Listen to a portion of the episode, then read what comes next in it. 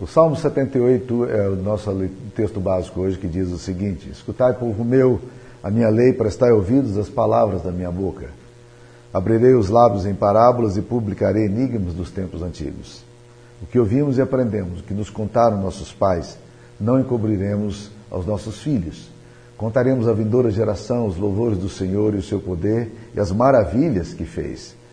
Ele estabeleceu um testemunho em Jacó e instituiu uma lei em Israel e ordenou a nossos pais que os transmitisse a seus filhos, a fim de que uma nova geração os conhecesse.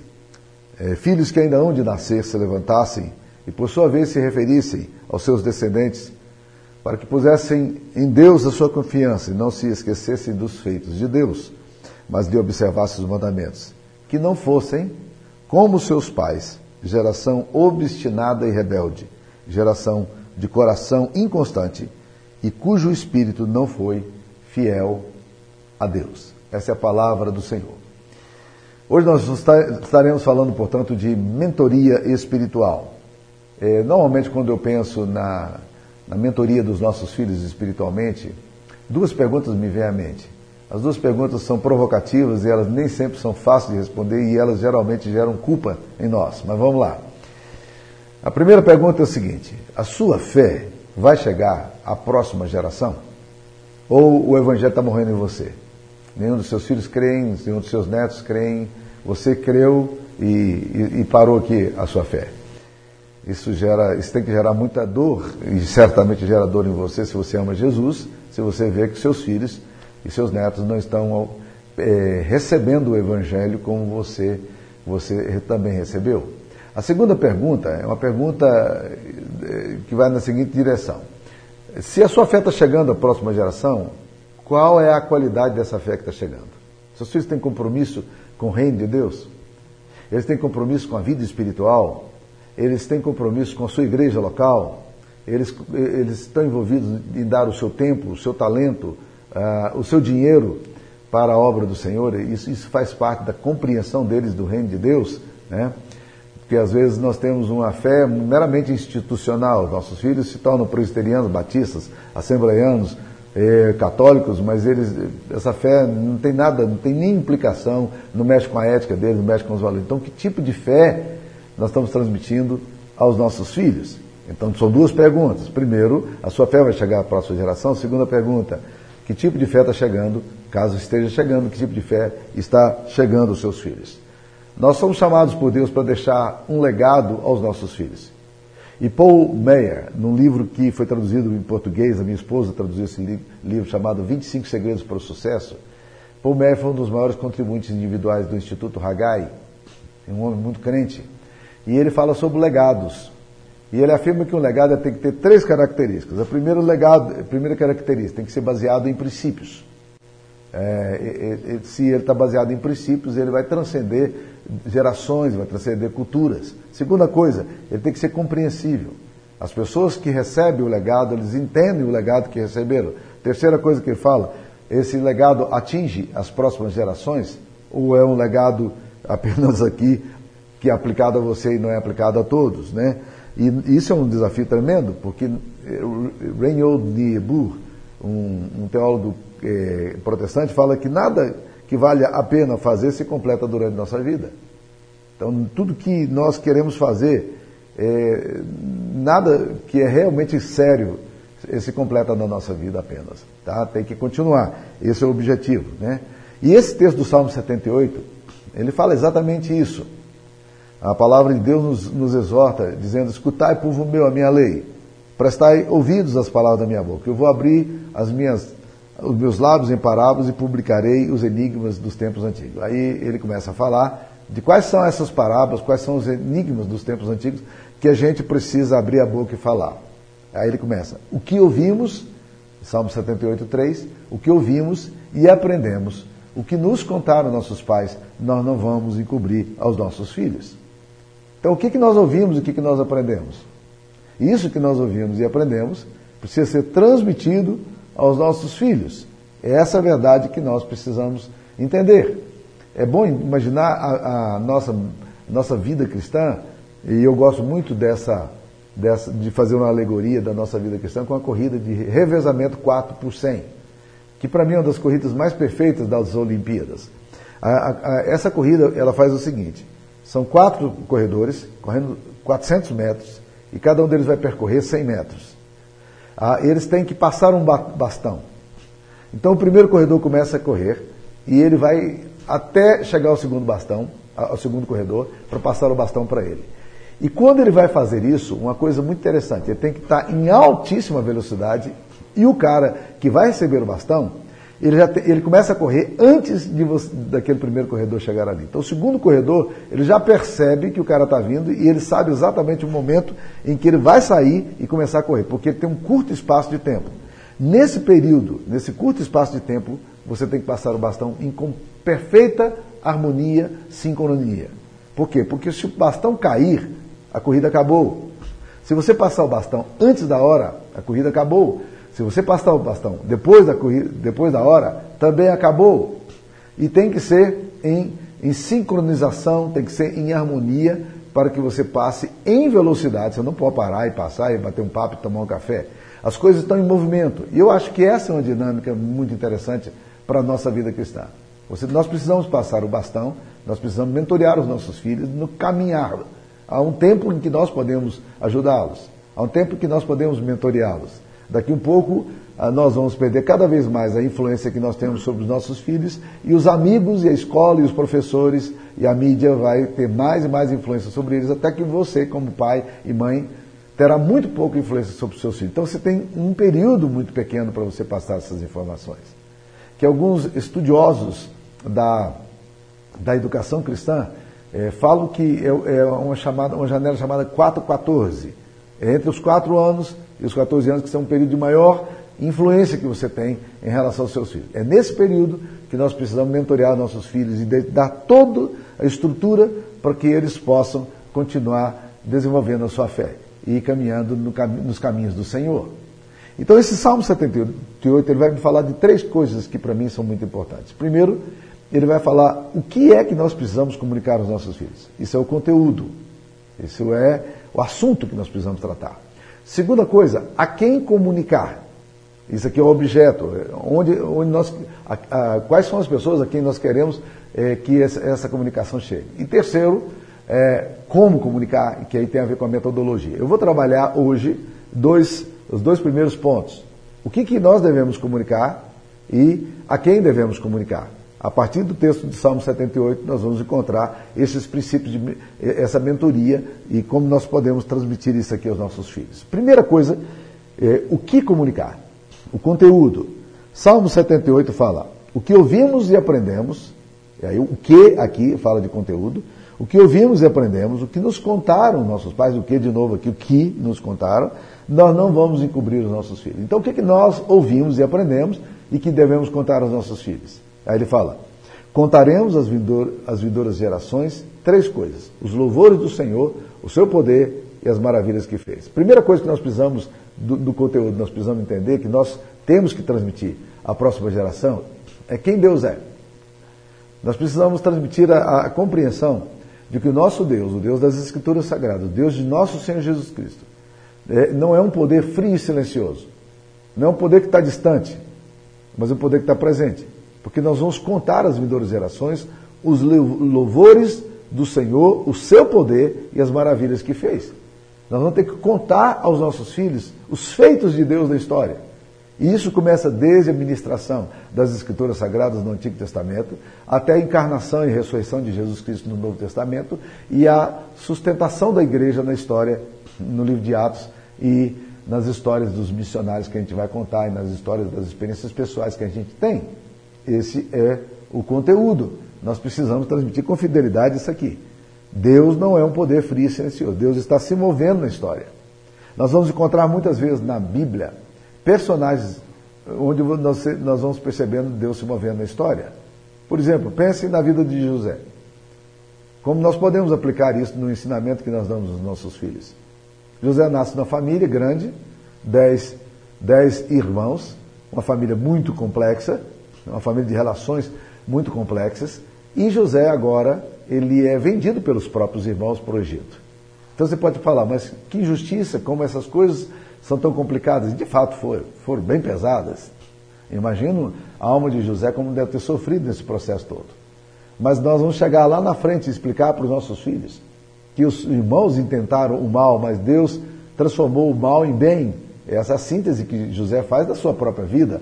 Então nós vamos ensinar para os nossos filhos no aparente silêncio de Deus, mesmo quando José não via Deus, porque não há muitas manifestações sobrenaturais na vida de José, nos seus sonhos né, que ele tem, é, a vida de José é uma, uma vida relativamente normal. Não tem sobressaltos, não tem visões, não tem, não tem línguas, não tem manifestações, não. Mas Deus está conduzindo a história de José. Veja como é importante a gente contar histórias bíblicas para os filhos, porque as histórias bíblicas elas despertam a imaginação e aí a gente aplicar bem essas histórias bíblicas. Pense, por exemplo, noutra história da Bíblia, na história de Daniel. Daniel é um personagem, um jovem, e essas ideias de jovens ou de meninos né, que são levados cativos, no caso de, de Daniel, gente não sabe com que idade ele foi levado cativo, mas ele foi levado cativo para uma terra que ele não sabia falar a língua, sem os pais dele. Ele foi para um lugar muito, muito dolorido, ele era escravo, e ali, como escravo, Deus começa a se mostrar a Daniel. E a gente pode pegar essas histórias e dizer: olha, veja como Deus estava se movendo lá na história. Veja como Deus foi grandioso na história. Os feitos de Deus na travessia do Mar Vermelho, as histórias que acontecem na Bíblia, as manifestações é, que são surpreendentes na Bíblia, tudo isso que vai acontecendo são os louvores do Senhor, o seu poder e as maravilhas dele. Mas não é só aí. Nós vamos contar também às vindouras gerações os louvores do Senhor, o seu poder e as maravilhas que ele tem feito em nossa própria vida. Como Deus tem nos alcançado, os milagres que nós temos visto, as coisas que nós temos ouvido, as histórias que nós eh, ouvimos de um e de outro, aquilo que Deus fez com a nossa própria história. Eu tenho história, por exemplo, para contar para os meus filhos de milagre que Deus fez na minha vida, pessoalmente. Né?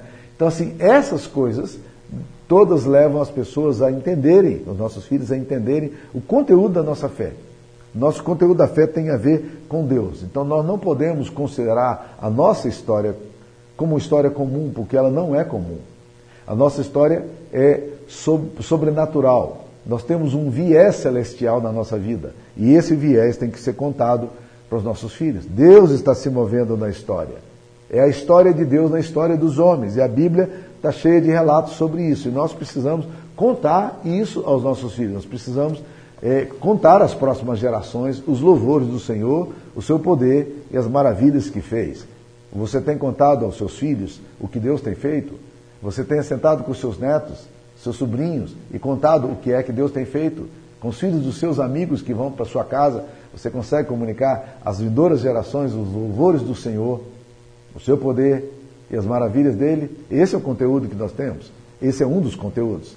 Porque o texto vai falar do segundo conteúdo que nós precisamos lembrar. Olha lá, o versículo, versículo 5, Salmo 78. Ele estabeleceu um testemunho em Jacó e instituiu uma lei em Israel e ordenou a nossos pais que os transmitissem a seus filhos. O segundo conteúdo que a gente precisa fazer é ensinar a palavra de Deus. Deus instituiu um testemunho em Jacó, ele fez uma lei em Israel e ele ordenou a nossos pais que transmitissem a seus filhos. E nos ordena a que transmitamos também o quê? A palavra de Deus. Então, olha como é que é importante. Nós transmitimos quem Deus é, mas nós falamos também de um Deus que se revela na história e nós vamos falar das verdades bíblicas. Então nós precisamos lembrar aos nossos filhos de que, nossos, de que eles possuem uma, uma relação com Deus, mas eles têm também um livro que Deus deixou, que é a palavra de Deus iluminada, inspirada, revelada, é a palavra de Deus inerrante, é, é, suficiente, que nós precisamos ter. Nós somos um povo de um livro. A nossa base, a nossa fundamentação está nas Escrituras Sagradas. Algum tempo atrás, eu estava ouvindo, ou lendo, nem lembro mais, é, é, sobre a história de, do povo de Israel.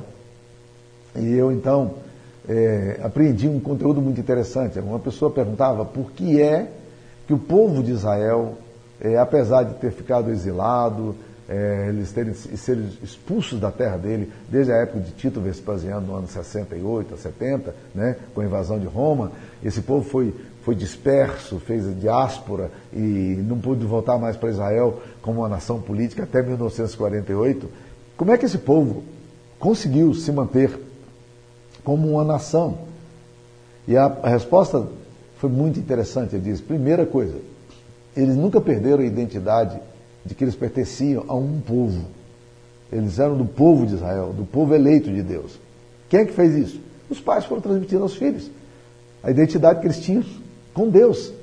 E isso preservou a identidade da nação judaica. A segunda coisa que eles falaram é que eles sempre, nunca se perderam a, a, a, reverência e a compreensão do Antigo Testamento como um livro sagrado, o livro, o livro sagrado dos judeus. E é exatamente isso que nós temos que fazer aos nossos filhos. É, nós vivemos em dias muito complicados nesse sentido, por quê?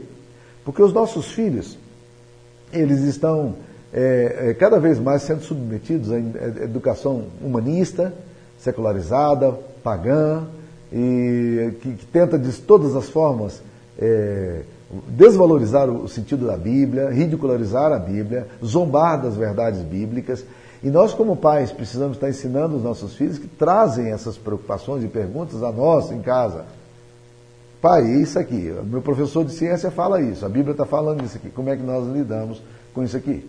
Nós precisamos estar mostrando aos nossos filhos que Deus estabeleceu uma lei em Israel, um testemunho em Jacó, e pediu para que a gente ensinasse isso aos nossos filhos. A nossa teologia, teologia bíblica e cristã, é uma teologia que a gente chama de teologia revelativa.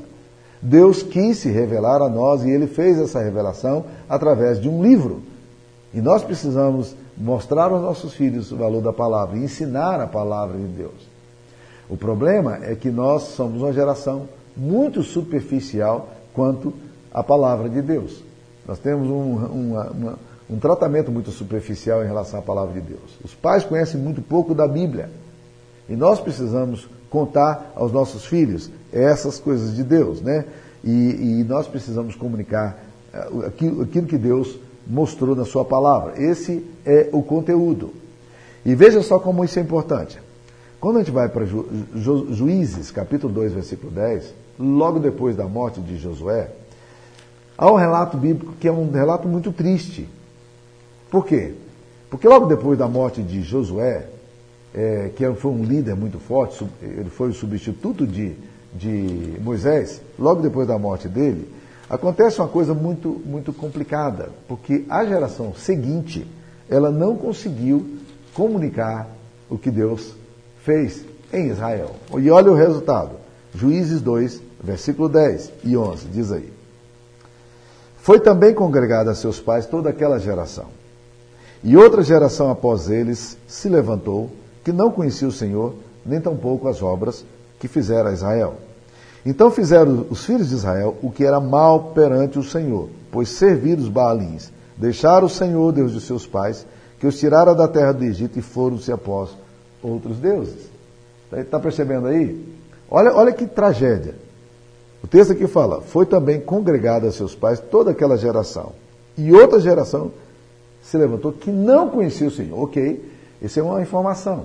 Eles não, aquela geração seguinte, logo após Josué, não conhecia o Senhor. Por que é que aquela geração perdeu, o conhecimento do Senhor, do seu Deus? A razão muito simples. Os pais não transmitiram. E, e a, a, segunda coisa que o texto vai falar, ele diz assim, não conhecia o Senhor, que é um conhecimento pessoal, né? mas nem tampouco as obras que fizeram Israel, nem o que aconteceu recentemente, os milagres, a libertação de Israel do Egito, nem os milagres da, da, da, da de Deus ter mantido o povo 40 anos no, no deserto com maná, a, as manifestações de Deus dando água para o povo, nem esses milagres os filhos tiveram conhecimento. Que loucura! Qual foi o problema? Os pais não comunicaram aos filhos. Então, meus queridos, o que comunicar? Comunicar os louvores do Senhor, quem Deus é, seu poder e as maravilhas, e comunicar aos filhos que a palavra de Deus se revelou a nós na história e que nós precisamos aprender a amar a palavra de Deus, estudar a palavra de Deus.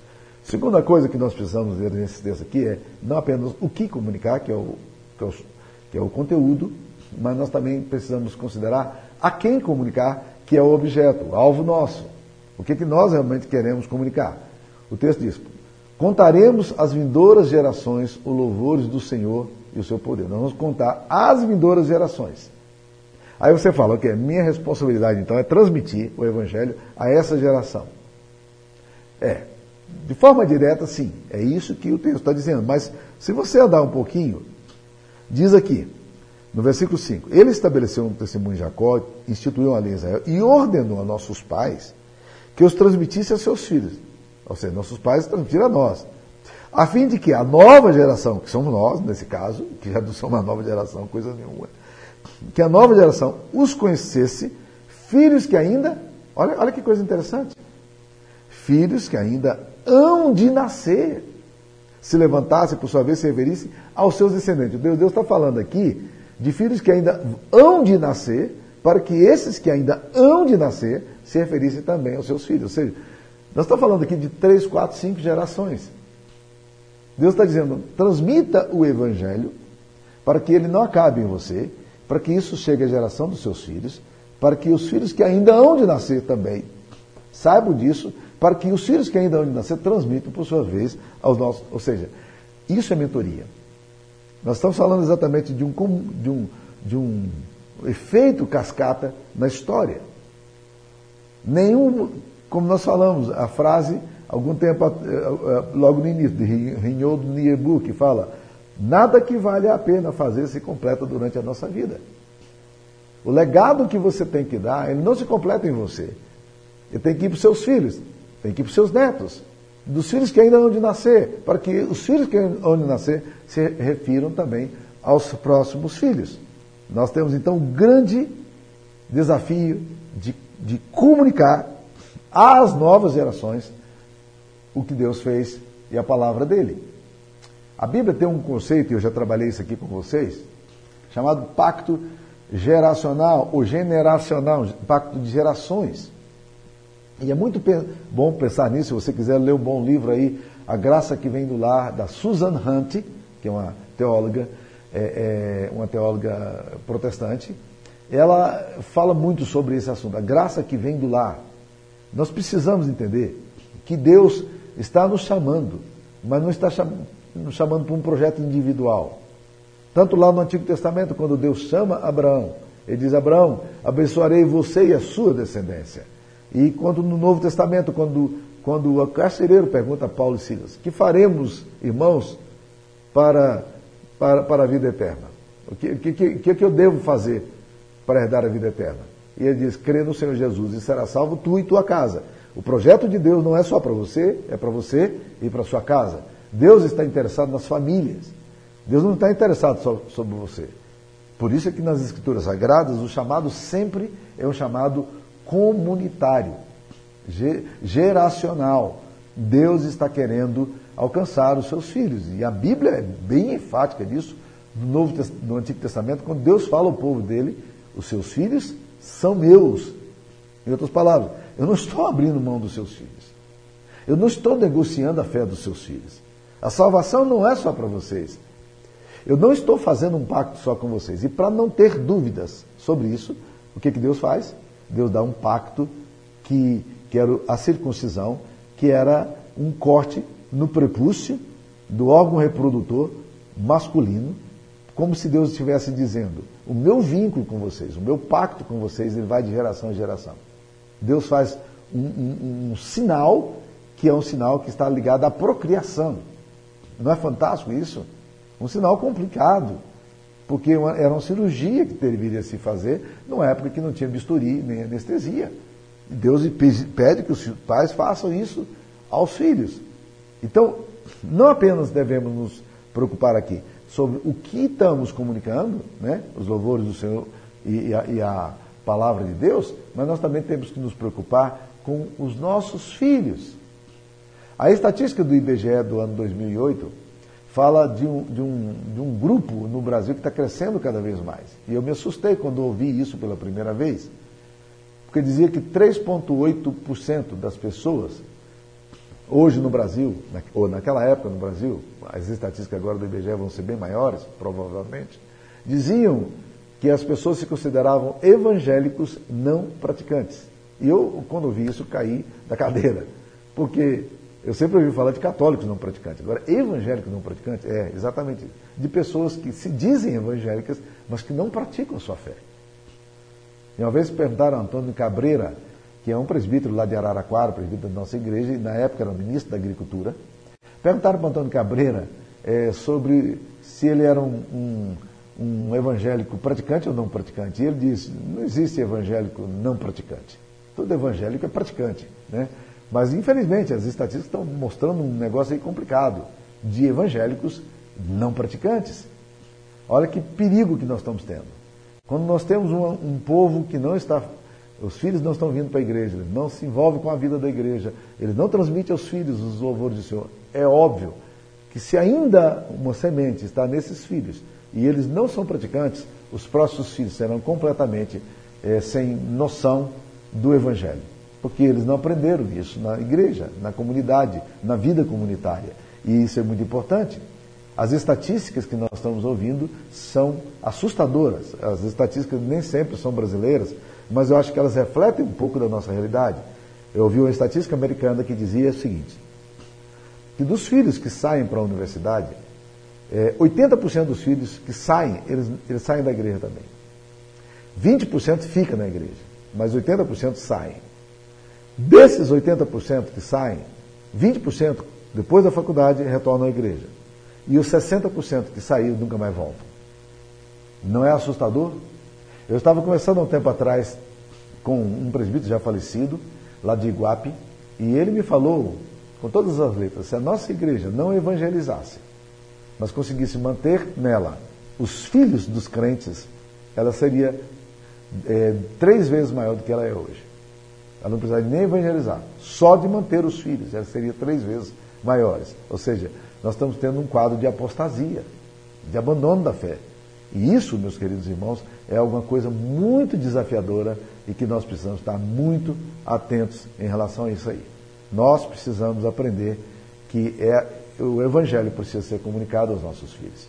Então, para fechar, nós precisamos mentorear os nossos filhos espiritualmente. O que ouvimos e aprendemos, o que nos contaram nossos pais, nós precisamos transmitir. Mentoria.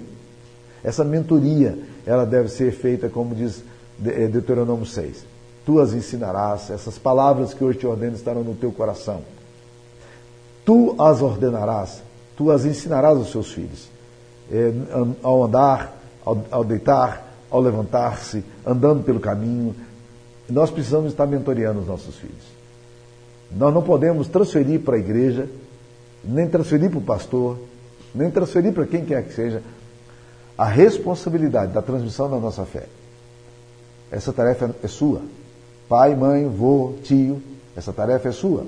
A igreja, ela coopera muito com isso porque ela te dá ferramentas, ela te dá conteúdo, ela se torna parceira sua nesse processo seu de ensinar. Mas não é possível a igreja fazer isso sozinha. Você tem que estar atento a isso aí. Que Deus abençoe você, para que você possa estar é, atento mesmo, é, lúcido em relação a isso. Não perder a compreensão de que Deus, Deus tem chamado você para mentorear os seus filhos. Existe um lema aqui no nosso Ministério Infantil, do PC Kids, e que a gente fala que a gente não quer perder nenhum dos nossos filhos. Esse é o alvo. E esse é o objetivo da palavra de Deus. Que nenhum dos nossos filhos se perca, mas que todos cheguem ao pleno conhecimento é, do Filho de Deus, Jesus. E é assim que nós precisamos entender. Transmita os seus filhos, comunique os seus filhos, fale deles, invista os seus filhos em acampamentos, invista neles é, é, em treinamento, envie os seus filhos para viagens missionárias, cuide dos seus filhos, cuide do seu coração também para que você possa é, ser capaz, com a graça de Deus, de transmitir isso às próximas gerações. Que Deus te abençoe. Eu queria orar por você. Senhor Jesus, nós temos um grande desafio de comunicar aos nossos filhos quem tu és e as verdades do, do, das Escrituras Sagradas. Vivemos dias desafiadores, Pai. E nós somos confrontados diariamente com tantos questionamentos, Pai. Precisamos da graça do Senhor. Ajuda-nos, ó Deus, a comunicar com simpatia, com profundidade, com relevância o Evangelho aos nossos filhos. Em nome de Jesus. Amém. Deus abençoe você, meu irmão, minha irmã. Fique na paz.